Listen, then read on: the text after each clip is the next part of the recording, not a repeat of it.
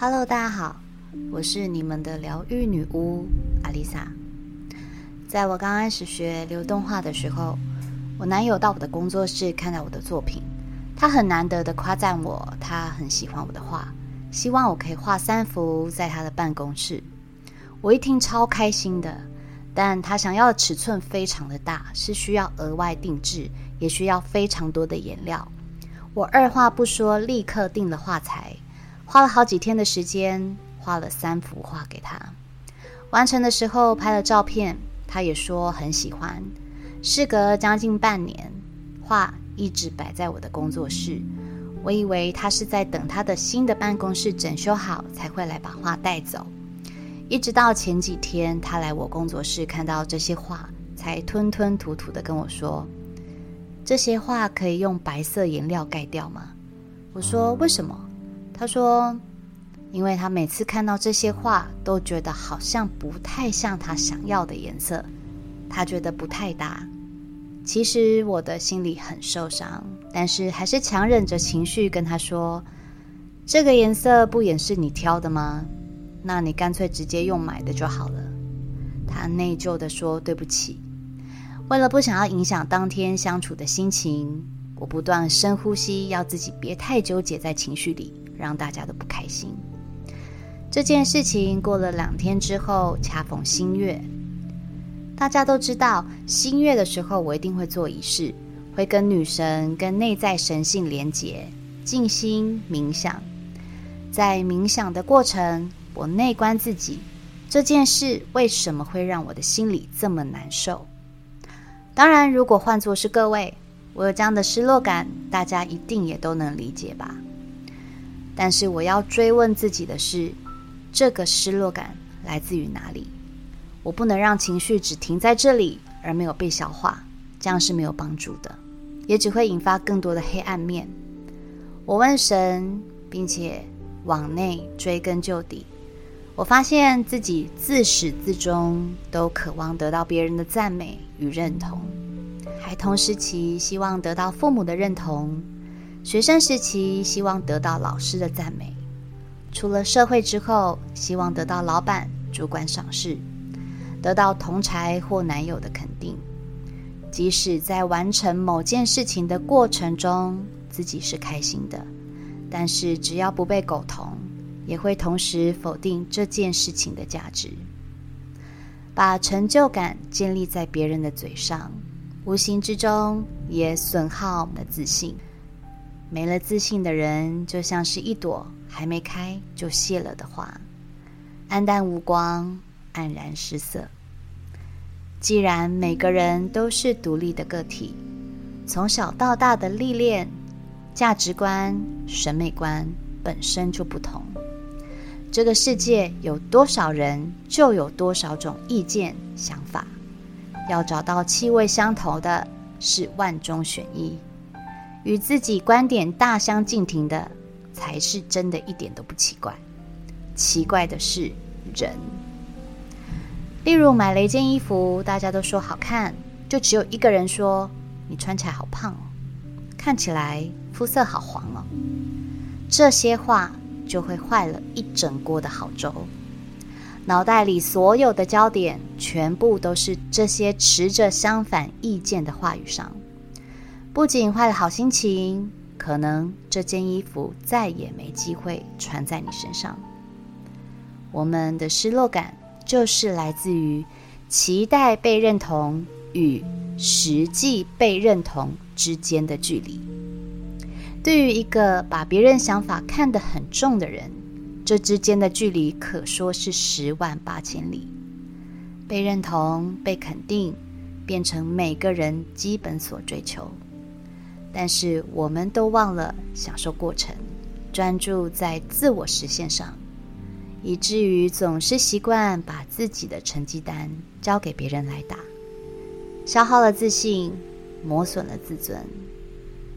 在一部电影中，有一段话是这么说的：“当你把自己放在有所求的位置时，你就把力量和控制权交给那些你不认识的人。”力量就从你的内在蒸发不见了。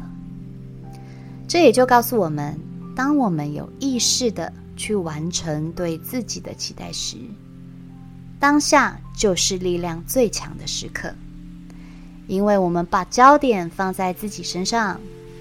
就像我当时在作画的时候，那股创作的力量是从我的心、内在、灵魂涌出。用颜料挥洒的不仅仅只是一幅画，也代表我所释放的感情。我应该是要为了自己而作画，而不是谁。体验这个过程的专注、热情与成就感的是我，而他看到的只是一幅画。他当然可以有权利不喜欢，有权利退货，这一点都不奇怪。我也曾经在当柜姐的时候遇到很多人气来消费，试穿结账的时候开开心心，过没几天又提着整袋的衣服来退货，说老公不喜欢，说我穿起来不好看。可是这些衣服明明很适合她，明明她也很喜欢，就因为老公喜欢看她穿的有女人味，而她挑的都是有个性的款式。为了符合老公的喜好，只好穿着自己也不喜欢的衣服。为了要穿下合身的洋装，还得不断减肥节食。看他这样，我心想：有再多钱，把日子过成这样，是不是太勉强了？一个人如果无法接纳真实的自我，活在别人的眼光里、嘴里，无论有多大的能力。都会变得很匮乏，因为心里最大的那个空缺，永远都得靠别人来补足，而不是自己。不要让外界的价值观增长你的得失心，而错失了体验人生的机会。也不需要把时间花费在别人怎么看待你，纠结于为什么别人不懂你的付出。我们要知道，重点。在于在这个过程中，你是否能够对自己交代，是否尽力了，是否从中得到热情与自我满足。如果有，那么这些过程都是促使你成长最好的养分，其他的都已经不再那么重要。我有个个案，他对于做甜点蛋糕非常有兴趣，也很有天分。当他决定辞掉原本待了很多年的稳定工作，想完成自己开蛋糕店的梦想时，身边也出现了不少反对的声音。当时他来找我算塔罗，看了牌卡之后，我告诉他不要荒废自己的才华。既然有兴趣，既然心里有这个想法，就放手去做，这是他自己的人生。如果错过了时机，以后可能想要完成这个梦想，就要加倍的努力了。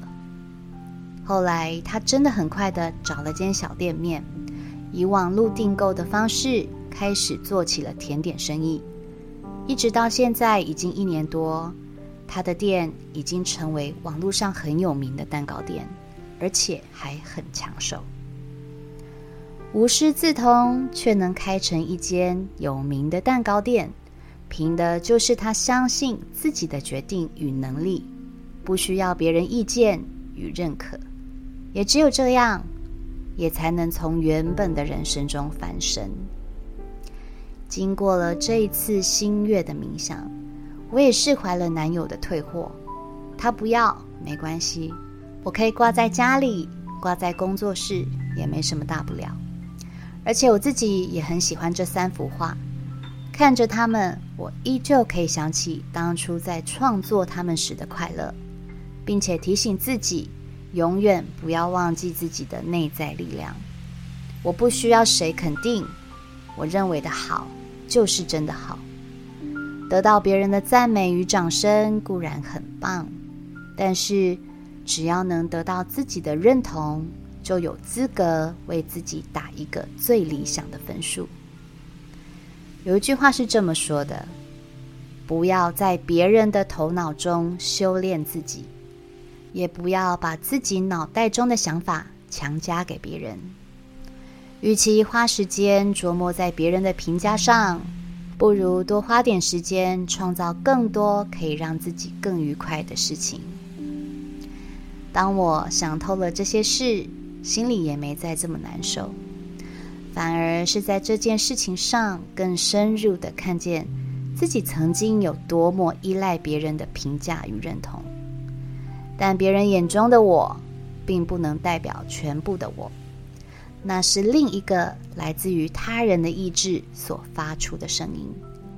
虽然要摆脱小我的自我否定与负面情绪，并不是那么简单。只要当你拥有判断能力，自然就可以消化掉那些坏心情，也不会再被小我牵着走。冥想的隔天一早。我就收到了我男友的讯息，他居然告诉我，他还是很喜欢那三幅画，只是跟原本设定要放的地方不搭。现在他找到了一个可以放画的地方了。一切就是这样神奇。当你想透了一件事，从负面情绪中解脱，不再放任负面情绪越放越大，而是从中看透它。释放它，奇迹就会发生了。最后，老朋友们期待已久的赠礼活动来喽！活动内容公布在粉砖，欢迎老朋友参加活动，索取这个我为你们准备的珍贵礼物哦。我是阿丽萨，我是你们的疗愈女巫，我在九又四分之三月台等你。